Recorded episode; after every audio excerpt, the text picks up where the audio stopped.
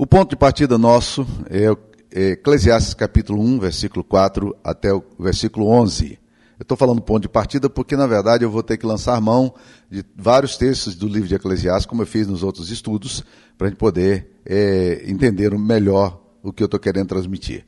Porque hoje eu vou estar falando um pouquinho como se perde a fé, como é perigoso a gente perder a fé. E com a fé no nosso caminho, algumas coisas vão tirando de nós a convicção, a certeza e gerando dúvida e ceticismo incredulidade. E é um risco muito grande para a nossa alma. Vamos lá.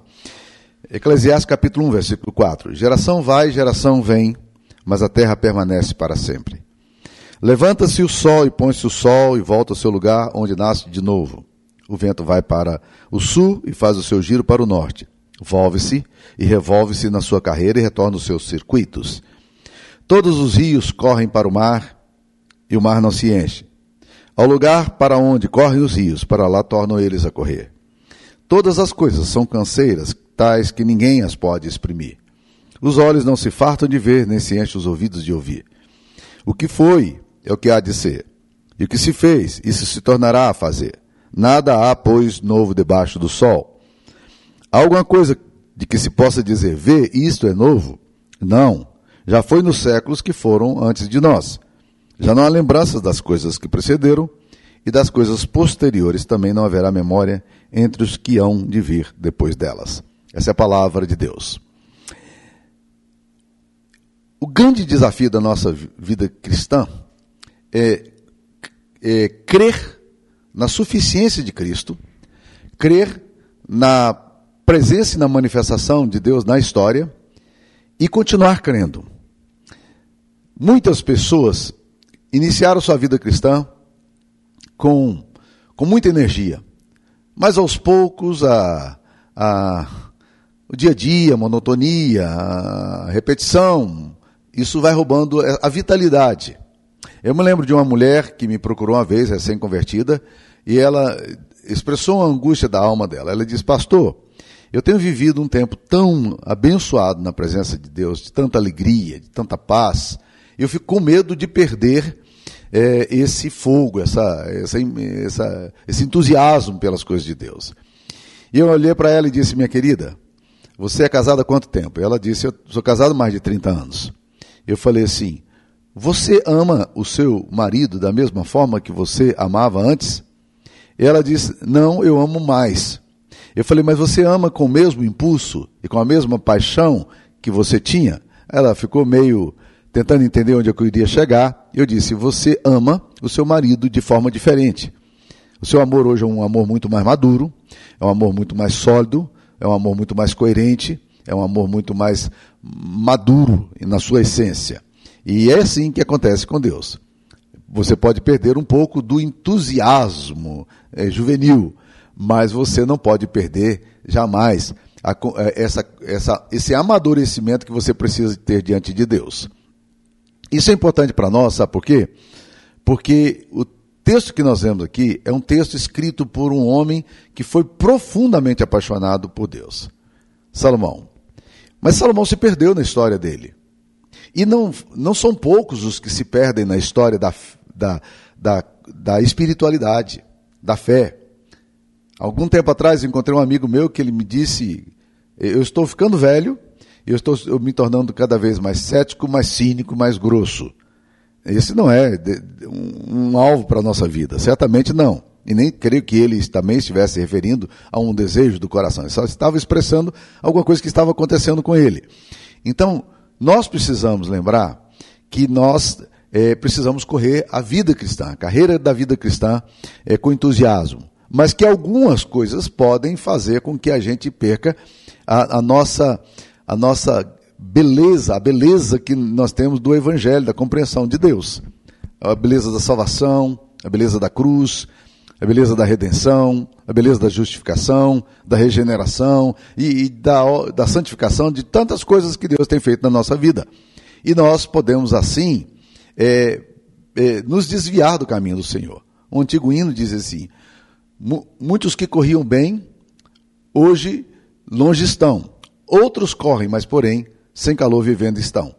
E eu queria então é, pensar com você aqui nesse texto de Eclesiastes é o seguinte: o que, que aconteceu com Salomão que levou Salomão a um distanciamento de Deus, a uma, a uma perda dessa fé bonita que ele tinha? O que, que levou Salomão a, a, a se distanciar de Deus de uma tal forma que a alma dele está tão desencontrada aqui no livro de Eclesiastes, onde ele diz que nada faz sentido, não tem propósito na história, tudo é monótono, tudo é tédio, tudo é, é canseiro e enfado, tudo é fadiga. O que, que levou Salomão a esse pessimismo em relação às coisas de Deus? Em outras palavras, como é que se constrói o paganismo no nosso coração? Como é que nós, é, é, é como é que se constrói uma visão secularizada de alguém que já tem uma, uma experiência com Deus? E eu queria dizer que, lamentavelmente, qualquer um de nós pode fazer isso. E eu queria levantar três pontos aqui que eu vejo que acontece na vida de Salomão, que pode ser um alerta para a minha vida e para a sua vida. A primeira coisa que eu percebo na vida de Salomão, meus queridos, lendo o livro de Eclesiastes, é que Salomão perdeu a referência de um Deus pessoal. Presta atenção no que eu estou falando.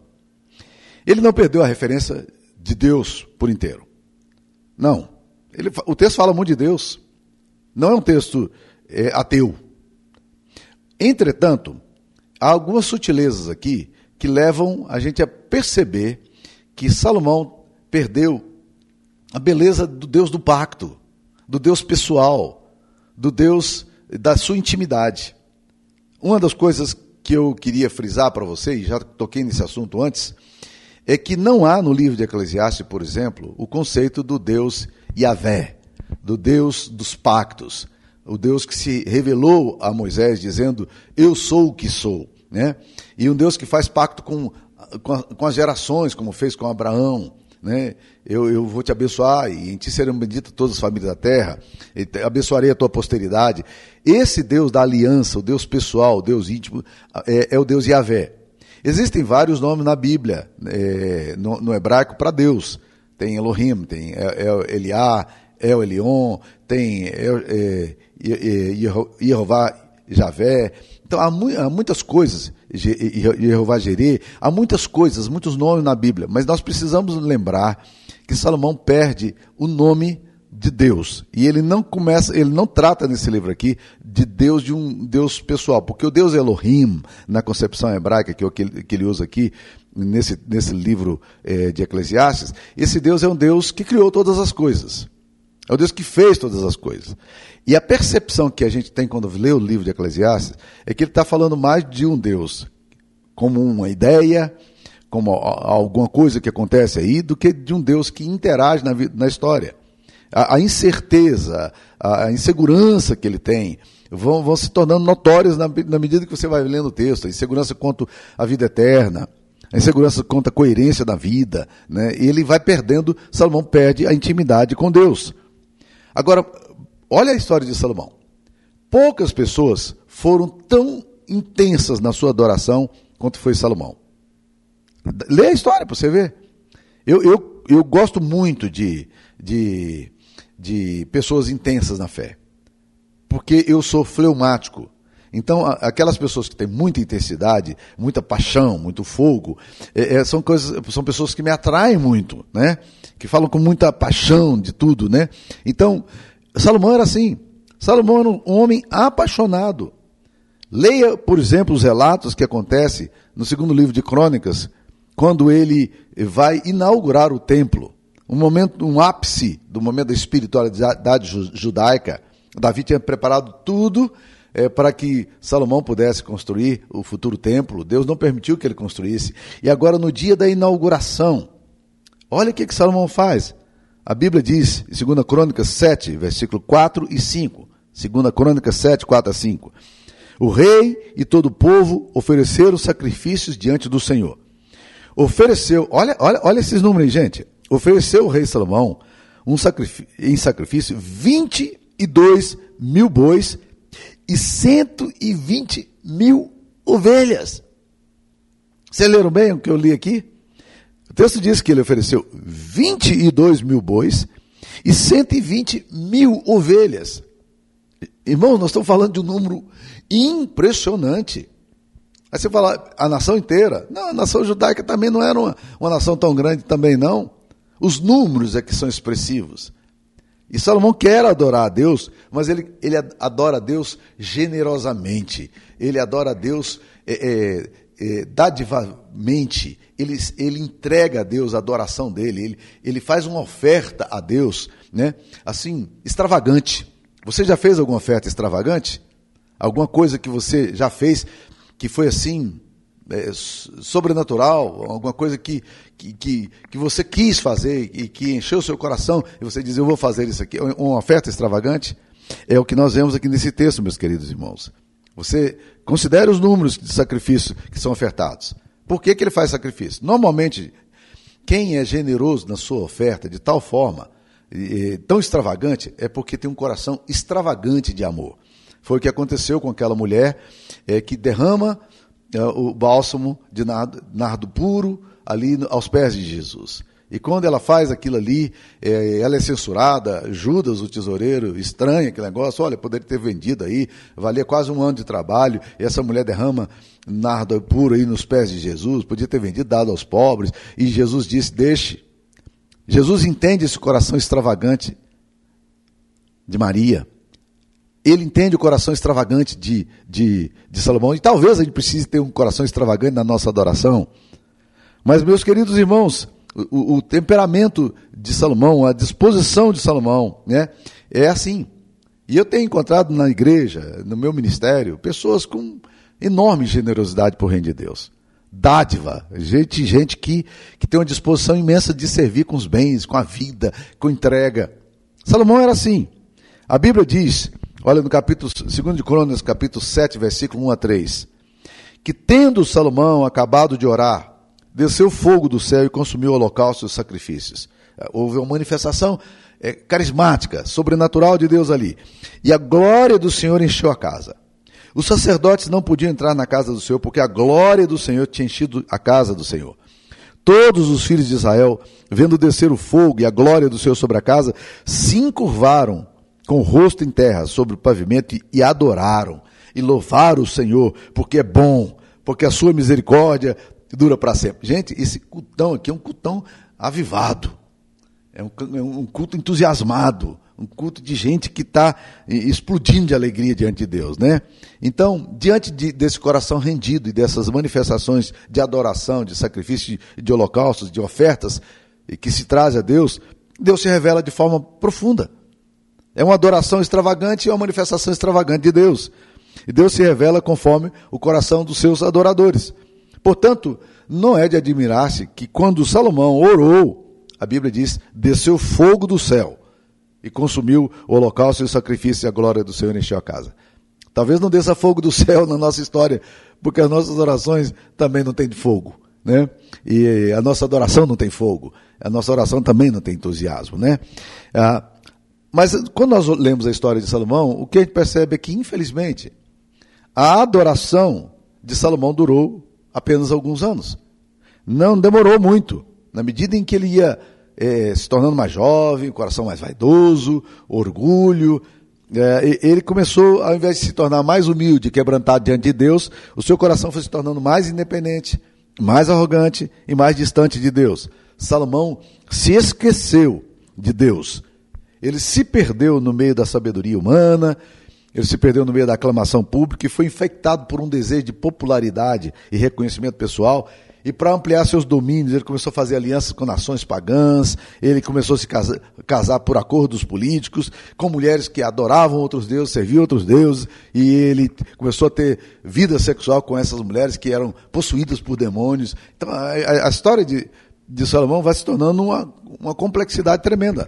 Salomão perde essa essa genuína adoração, essa, essa, essa adoração bonita que ele tem diante de Deus e vai, o coração dele vai se desviando. Olha o que, que nos diz 1 de Reis, capítulo 11, versículo 1 a 6.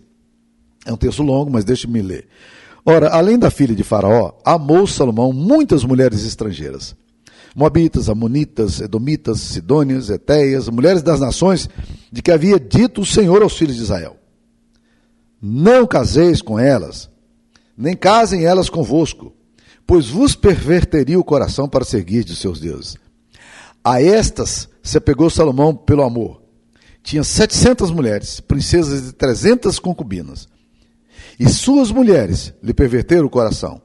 Sendo já velho, suas mulheres lhe perverteram o coração para seguir outros deuses, e o seu coração, olha que coisa, o seu coração já não era de todo fiel com o Senhor seu Deus, como for o de Davi seu pai. Salomão seguiu a Astarote, deusa dos Sidônios, e a Milcom, a abominação dos Amonitas. Assim fez Salomão que era mal perante o Senhor, e não perseverou em seguir o Senhor, como Davi seu pai. Vocês estão entendendo, meus queridos irmãos, o que está acontecendo aqui? Salomão desobedece a Deus. Ele se afasta de Deus. A lei de Deus era clara e ele vai fazer exatamente o contrário do que a lei de Deus determina. Ele se casa com mulheres que têm deuses estranhos. Ele constrói templos para, esses deuses em Jerusalém. Junto do Deus, do, do Deus de Israel, ele vai construir deuses de sidônios. Ele constrói Deus para Moloque, que exigia adoração é, de crianças vivas que eram oferecidas no altar, elas eram oferecidas em holocaustos vivas, eram queimadas no ato de culto. Astarote, Deus Baal, aqueles deuses confusos todos. E a Bíblia diz que ele é, não perseverou em seguir o Senhor. Ele não, não continuou. Então, o que está acontecendo com Salomão? Salomão está perdendo a intimidade dele com Deus. E isso, meus queridos irmãos, a perda da intimidade com Deus é o risco que nós temos de nos afastarmos da fé. Então, para você não perder a fé, não perca intimidade. Ah, pastor, mas às vezes eu estou orando e eu sinto que Deus está tão longe. Meu querido, não se afaste do altar. Não se distancie da cruz. Não se distancie do Evangelho. Não se distancie da sua igreja. Não deixe de investir na, no reino de Deus. Não deixe de orar. Pastor, mas eu, eu oro e parece que a minha oração não passa do teto. Deixa eu lhe dar um conselho. Sua oração não precisa passar do teto, porque Deus não está lá do, fora do teto. Ele está em todo lugar. Mas ore. E ore para que Deus não permita que o seu coração perca a alegria e entusiasmo por Ele mesmo, pela sua adoração, pelo seu serviço. Ore para que Deus te dê uma nova visão. Às vezes você vai envelhecendo, meu querido irmão e minha irmã. E aí o que acontece? Parece que começa um processo de alijamento, parece que, que você fez tanto pela igreja e agora parece que, que as oportunidades são menores. Não, existem muitas oportunidades. Talvez você tenha que canalizar seus dons para outra dimensão. Mas não perca a graça de, de abrir a Bíblia devocionalmente, de ler a Bíblia devocionalmente, de ouvir o que Deus está querendo dizer para você, de, de sossegar seu coração.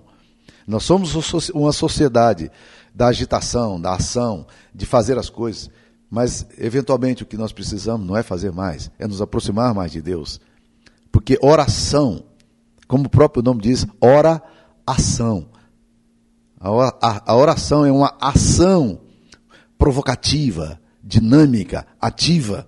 E quando você ora, você, na verdade, está alinhando o seu coração com o coração de Deus. E você está também movendo os céus na disposição daquilo que Deus tem colocado no seu coração. Salomão perdeu a adoração. A adoração. E ele chega à conclusão, ele fala mesmo no capítulo 2, versículo 25: Ora, separado de Deus, quem pode comer, beber ou alegrar-se? Como é que você pode encontrar alegria isso aí, né? É, e Salomão, então, ele, ele perdeu a fé porque ele perdeu a comunhão com o Pai. Então, não se afaste do Deus Trino. Deus Pai, Filho e Espírito Santo. Não se afaste da sua igreja. Não se afaste da Eucaristia. Não se afaste da comunhão. Não se afaste de Deus. Não se afaste da devoção. E se você perceber que o seu coração está frio, intensifique isso na direção de Deus. Por quê? É mais ou menos o que Pedro é, é, fala para Jesus, quando, quando Jesus olha para os discípulos incrédulos e fala: vocês, vocês querem ir embora também? Porque alguns discípulos já estavam indo embora, e diz: vocês também querem se retirar? E Pedro vira para Jesus e fala: Senhor, Senhor, para que iremos nós? Só tu tens as palavras da vida eterna e nós temos crido que tu és o Cristo, o Filho de Deus. Eu, eu vou para onde? Para onde vai seu coração rebelde? Desobediente? Volta para o altar. Volta para o altar. Um dos grandes riscos que a nossa alma tem é de, de se tornar apático em relação às coisas de Deus. Então, se o seu coração está entrando nesse ciclo do desespero aí, como entrou o coração de Salomão, não comece a construir templos para outros deuses. Não comece a fazer mais para outras, outras entidades. Volte-se para Deus. em arrependimento, em perdão, porque a Bíblia diz que um coração é, arrependido e contrito Deus não desprezará. Volta para o Senhor, tá? Então não perca a sua fé, não perca a sua fé. Salomão perdeu porque ele se afastou muito do Deus verdadeiro. Segunda razão que eu percebo é, textualmente que levou Salomão a perder a sua fé é, e que pode levar-nos de fato a esfriar esse esfriamento da nossa fé é que Salomão tentou resolver, é, responder racionalmente às contradições da existência. Salomão se tornou um cara muito preocupado, muito filosófico, muito racional. Eu, eu sou, por minha própria constituição, uma pessoa racional. Eu gosto muito das coisas lógicas. E eu, eu falo para os meus estudantes o seguinte: olha, se eu não me convencesse de que o que eu creio é, é, é intelectualmente razoável, eu não conseguiria ser um bom cristão. Há muitas pessoas que as emoções, é, a, a adoração é muito mais simples, mas para algumas pessoas a questão filosófica, a questão teológica, ela é muito mais complexa, muito mais, é, ela precisa ser mais elaborada. Então, é, eu, eu sou uma dessas pessoas. Mas Salomão começou a entrar num mecanismo complicadíssimo de tentar responder filosoficamente as questões que não se respondem. Ele tenta dar sentido à, à, à, à ilogicidade da história. Ele tenta responder filosoficamente aquilo que Deus não permitiu que a gente responda filosoficamente. E, e, é muito interessante porque existe um texto na Bíblia, que é Deuteronômio capítulo 29, versículo 29, que fala-nos exatamente disso, onde é que nós devemos estar.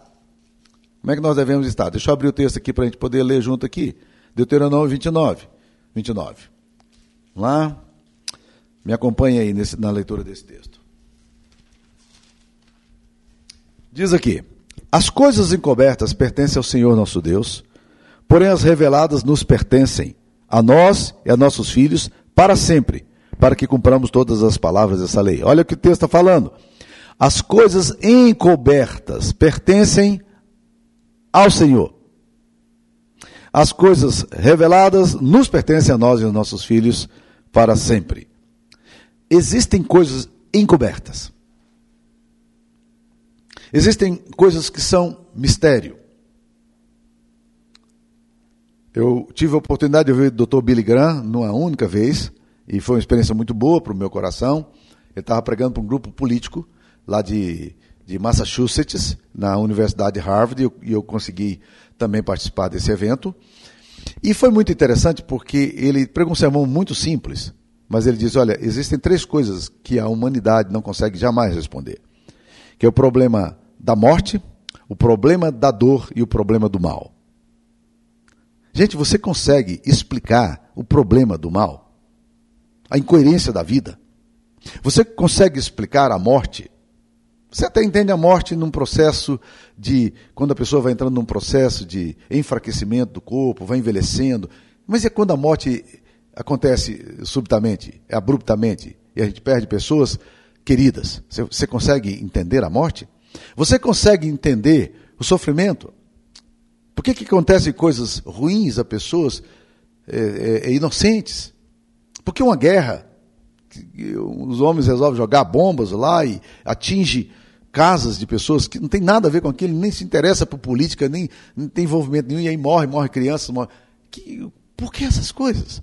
Tente entender isso e aí joga isso aí numa perspectiva eh, da sobrenaturalidade. Por que, que Deus não intervém? Por que, que Deus não faz isso? E a gente, a gente começa a buscar respostas elaboradas a questões confusas e encobertas. A gente tenta responder os mistérios que ninguém vai atender. Eu já tenho aprendido pastoralmente que quando pessoas me chegam com questões altamente filosóficas e, e, porque elas estão no meio de um processo de muita dor, tentando respostas àquilo ali que eu não consigo explicar, a Bíblia não explica, né? De, são coisas encobertas que pertencem a Deus e muitas vezes a única coisa que eu faço é tentar acolher a dor e o mistério daquele sofrimento no meu próprio coração, é, é, criando uma empatia com, com aquela pessoa que sofre, porque eu sei que ela está sofrendo e aquilo não é fácil. A vida é complicada, meus queridos.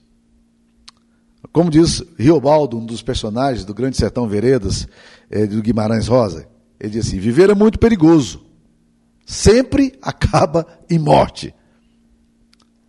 Então, meus queridos irmãos, tantas vezes a gente fica no meio do fogo, né?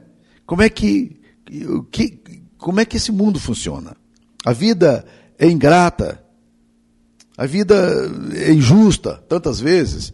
Então tente responder as questões da vida é, na realidade toda. O Correlete, o pregador, o Salomão aqui, não consegue ver coerência nem propósito na realidade da vida. Ele vai vendo as contradições, ele vai tentando explicar a opressão, a incoerência, a injustiça, a forma como a sociedade trata o injusto, dando-lhe honra, esquecendo-se do homem sábio, desprezando o justo. Ele olha para a dinâmica da vida, das relações e vê inutilidade, futilidade, ele vê ironia, ele vê absurdo, e ele vai entrando nesse negócio aqui. Ele percebe como o homem potencialmente possui uma centelha da eternidade no coração, mas ele ao mesmo tempo ele sofre de uma inacessibilidade a esses mistérios. Então ele se depara com a sua limitação e impotência. Em Eclesiastes capítulo 8, versículo 17, Eclesiastes 8, 17, ele fala: Então contemplei toda a obra de Deus e vi que os homens que o homem não pode compreender a obra que se faz debaixo do sol. Por mais que trabalhe o homem para descobrir, não entenderá. E ainda que diga o sábio que a virá conhecer, nem por isso a poderá achar. A limitação poderia gerar temor e assombro, acolhimento do mistério, do silêncio, de ir para Deus e dizer: Deus, eu não estou entendendo nada. Mas no caso de Salomão, como acontece muitas vezes em muitas outras vidas, a, a o enfrentamento, lidar com essas questões de, de, de, da, dor e do mistério, é, da, das incoerências, foi afastando ele de Deus. Bem, se eu não consigo encontrar resposta teológica a tudo isso, se eu não consigo encontrar resposta coerente a tudo isso, então Deus não deve fazer muito sentido. Deus não deve fazer muito sentido. E, e Salomão foi se afastando. Então o caótico estado da alma dele gerou nele insensibilidade para Deus, e gerou agnosticismo. Ele, ele, se tornou um agnóstico. Ele até cria que Deus existia, mas ele achava que Deus não intervia muito nessas coisas que acontecem. É o que alguém uma vez formulou dizendo: se Deus é poderoso, parece que ele não é bom, e se Deus é bom, parece que ele não é poderoso. É, é, é essa, essa tentativa de explicar as coisas é, que, que levou Salomão aos poucos, na racionalidade dele se perder. Então, Salomão perde a fé, porque ele se afasta da intimidade com Deus. E Salomão perde a fé, a simplicidade da fé, ou a paixão, a sua fé apaixonada, é exatamente porque ele tenta explicar o, o inexplicável. Ele tenta é, encontrar coerência em coisas que a própria vida, a dinâmica da vida não traz. Ele não acolheu o mistério de Deus nele. Jesus, diante da cruz, e na hora da morte, ele fala para Deus: Deus meu, Deus meu, por que me desamparaste? É, é Jesus se deparando com a, com a vida na, na, na sua essência mais cruel, na, na sua violência mais elaborada, na injustiça mais pronunciada. E é assim que nós muitas vezes nos vemos. E aí, como lidamos com isso? Como é que nós respondemos? Nós penetramos no mistério de Deus, no silêncio da alma, indo para a direção de Deus, e tentando dizer eu, eu, eu não consigo explicar isso, ou eu me torno rebelde, eu me torno é, agressivo, eu, eu, eu quero mostrar a minha incredulidade, meu ceticismo e minha dúvida, e aí eu desemboco na incredulidade. Como é que você tem reagido ah, quando você tem que responder essas coisas que você não tem resposta? Terceira coisa que levou Salomão a a perder essa dimensão da divindade no seu coração e perder a, a essa fé bonita que ele tinha, né, é, é, que ele também teve que lidar com outro, outra questão. Ele teve que lidar com ciclos intermináveis e repetitivos da vida. O capítulo que nós lemos aqui, capítulo 1, versículo 4 em diante, ele está falando exatamente desse movimento que, para o coração, distanciado de Deus, vai se tornando horrível. Ele fala: geração vai, geração vem, mas a terra permanece para sempre. Levanta-se o sol, põe-se o sol e volta ao seu lugar onde nasce de novo. O vento vai para o sul, faz o seu giro para o norte, volta-se. Olha, o que, que ele está falando? Diz, gente, a vida está assim, ó. Ela, é, ela, é um ciclo interminável, repetitivo de atividades, de coisas que você tem que fazer, de processos que você tem que cumprir, de atividades que você tem que. E aí você entra num mecanismo é, é, mecanismo, porque a coisa é muito mecânica, né? É, você vai entrando nessa dimensão da repetição, mas você não encontra é, sentido nessa repetição, né? É, e aí surge a monotonia, e aí surge o tédio. E o que acontece quando surge o tédio? É, quando o tédio vem para o coração, e o tédio normalmente vem para o coração porque a gente se distancia daquele que pode nos dar novidade de vida, o que acontece? Você quer você anseia por mais adrenalina. Você fica com o desejo de ter experiências ah, que possam é, fazer o seu coração, é, que está ali vivendo essa repetição, encontrar agora todo um propósito, todo um sentido. Em outras palavras, alguém já disse que o fanático é aquele que, vendo-se perdido, imprime mais velocidade. E quando você imprime mais velocidade no seu fanatismo, na sua, no, na sua desorientação, você na verdade continua desorientado, só que você está desorientado correndo mais. É, é, é, é, o que acontece com muitas pessoas que se perdem, por exemplo, em florestas. Elas vão para um determinado lugar, elas se veem perdidas. Aí o que, que elas começam a fazer? Elas se percebem perdidas, elas, elas, elas dizem, vou encontrar o caminho, vou encontrar o caminho. E elas vão afundando cada vez mais na floresta, distanciando mais, cada vez mais de onde ela poderia estar e poderia ser encontrada por uma equipe de socorro, por amigos, por pessoas. É assim que a gente faz com a nossa alma. A gente se vê perdido nesse ciclo interminável, nesse, nesse tédio, nessa monotonia, e a gente quer mais velocidade, quer mais adrenalina, quer mais viagem, quer mais isso, quer mais roupa nova, quer mais carro novo, quer mais isso aí, quer, aí vai trabalhar mais, porque vai ganhar mais, e vai poder viajar mais. E aí você imprime uma velocidade no seu caos. Você não organiza o seu caos na velocidade. Eu estou lendo um livro que me foi passado pelo presbítero Frederico Silveira, é, A Sociedade do Cansaço, de um, de um filósofo que está sendo muito badalado agora, um filósofo sul-coreano. E esse livro, A Sociedade do Cansaço, ele fala o seguinte: que os animais, que nós estamos voltando para um estado de selvageria no, no, na, no, no mercado de trabalho hoje. Porque os animais, quando eles estão na floresta, eles não podem sossegar. O tempo todo eles têm ameaça de, de quando forem beber água, um, um leão os atacar, ou de se eles estiverem pastando, um, um inimigo os atacar, mesmo dormindo, eles têm que estar sobressaltados, porque o inimigo está por perto. E a qualquer hora ele pode chegar. E a qualquer hora eles podem perder a vida.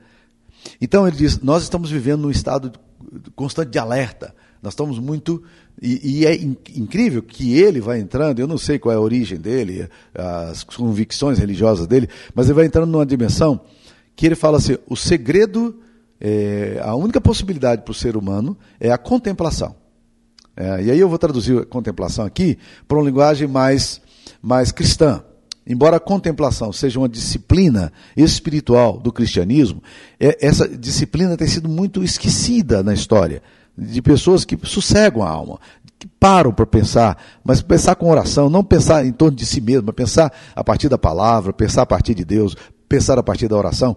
A contemplação ela, ela é perigosa porque ela te leva a, a só girar em torno de você mesmo, das suas inquietações, das suas preocupações, das suas perguntas. A oração, ela transcende. É uma forma de contemplação, mas é uma contemplação que insere o sobrenatural nela. Salomão, o que, que ele faz? Ele vai, ele olha para a vida, nesse ciclo repetitivo da história, e ele diz: O que, que eu faço? Esse tédio, um dos grandes problemas da juventude hoje é o tédio. São meninos que têm extrema experiência, acesso a muitas fontes de consumo, são jovens aí que estão tendo experiências maravilhosas ainda muito cedo. Eu lembro que quando eu conheci o mar, eu tinha 19 anos de idade, né? Então era um menino besta morando em São Paulo, estudando em São Paulo, e que fui para o Rio de Janeiro para me encontrar com a minha, minha tia, minha prima, meu primo, que moravam lá. E aí fui a primeira vez é, na praia. E aí eu estava encantado com a grandeza da praia, né? A primeira vez que eu viajei de avião, eu já tinha mais de 20 anos de idade. Então, assim, todas essas coisas é, vinham assim e eram tudo maravilhosas, porque vinham devagar demais, mas hoje, hoje as coisas vêm muito rápidas. E daqui um pouco, o que era, o que poderia ser alguma coisa empolgante, não é mais. Você não encontra dificuldade de dar presente, por exemplo, para seus sobrinhos e netos? Para os seus é, é, filhos? Eu, não é assim? Você tem dificuldade. O que, é que eu vou dar? Tem de tudo. Tem de tudo. Então, uma sociedade que possui demais, ela começa a entrar num mecanismo da melancolia, é, da, da, rotina, do repetitivo. E Salomão entrou exatamente, desembocou exatamente aqui. Ele observa o vento do seu interminável ir e vir. Ele olha os rios sempre correndo para o mar e, e, o mar não se enche. Ele, ele fica cheio. Ele, cheio, ele se enche, mas, mas ele, diante do monótono e repetitivo ciclo da vida. Ele olha para o sol, que se levanta e se põe, depois volta para o lugar onde se levantou. Ele se sente entediado com a vida, tudo parece um peso. Afinal, a brutal ausência de sentido da história bate forte no coração dele. Veja como é importante ler Eclesiastes. Lembra que quando eu falei que Eclesiastes é um livro é, inspirado por Deus, mas que ele não traduz o pensamento de Deus e sim o pensamento de um homem secular? É isso aqui que um homem sem Deus pensa. É isso aqui que um homem sem Deus sente. É, é essa, essa coisa de não encontrar sentido. Tudo que faz parece aquilo que Raul Seixas falava do ouro do tolo. Né? Que vai fazendo as coisas, vai fazendo as coisas, e daí? Onde é que eu vou chegar? E daí? Como é que a vida vai tocar? Como é que está o seu coração? Como é que está você nessa questão da, desse ciclo entediante da sua alma? O que, que você está fazendo em relação a isso aí? Meus queridos irmãos, eu queria dizer para vocês que quando você olha para a história como mera história de ciclo repetitivo, sem sentido, você precisa voltar para a compreensão da cosmovisão cristã sobre a história. O que, que nós vemos na cosmovisão cristã? Nós vemos Deus criando a história, Deus dirigindo a história, é, Jesus, preparando um povo para revelar Jesus, é, Jesus se manifestando na história, é, morrendo numa cruz, nos resgatando, e a história seguindo a direção que Deus quer, que é o seu propósito, seu sentido, seu significado, que, que é a volta de Jesus e a consumação de todas as coisas. Veja como, como essa, essa, esse propósito da história, ele contradiz completamente a visão secularizada desse ciclo entediante da alma, da história cíclica, da história repetitiva. Quando você depara em Jesus, você vai ver o que a gente chama de hermenêutica da história. Jesus é o ponto central que interpreta a história. Por isso que em Apocalipse 5, quando você chega ali, em Apocalipse 5, João está diante do, de um ancião de dias, e ele está ali diante daquele homem, e, e, e ele olha para o livro, e ele diz que chorava porque ninguém podia abrir nem desatar os selos que estão lá, os mistérios que estão ali naquele livro. Aquele livro ali não é a Bíblia, gente. Não. Aquele livro é história, que está escrito por dentro e por fora. É um livro selado. Deus é que tem controle dela. Quem é que vai abrir? Aí aquele homem chega para João e fala assim: Não chores. Porque o, o leão da tribo de Judá, o cordeiro de Deus, ele pode abrir isso aqui. É ele que vai dar sentido nisso aqui. Então, a, o sentido da sua alma, o sentido da minha alma, o sentido da história, o propósito da história, nós vamos encontrar na, em Jesus.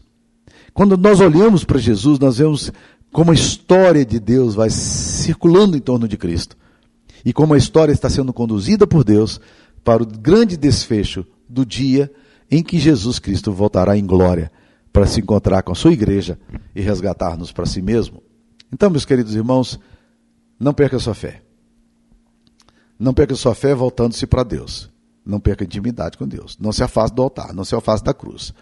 Não perca sua fé, em segundo lugar, é, é, girando em torno das preocupações filosóficas que não têm resposta. Há muita coisa que você nunca vai ter resposta. Por mais que você procure, você não vai ter resposta.